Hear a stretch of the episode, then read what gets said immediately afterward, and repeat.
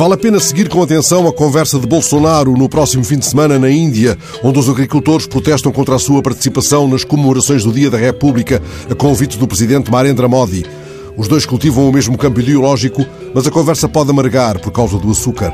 Bolsonaro, que apanha já na sexta-feira o avião, aposta as fichas na chamada diplomacia do etanol. O Brasil quer vender etanol à Índia isso já foi conversado, aliás, com Modi quando este visitou Bolsonaro há uns meses, mas os trabalhadores agrícolas dos grandes campos de cana estendem faixas negras nas zonas rurais, protestando contra a ação hostil do Brasil na Organização Mundial de Comércio. Em causa estão os subsídios pagos pelo governo indiano aos produtores de cana.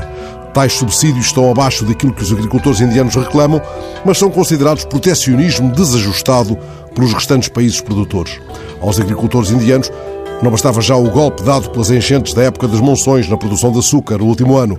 A Federação dos Produtores de Cana-de-Açúcar da Índia veio lembrar recentemente que se a OMC tomar uma medida contra a Índia, esta será empurrada para a importação de açúcar. O setor emprega mais de 50 milhões de agricultores e outros 500 mil só na indústria transformadora.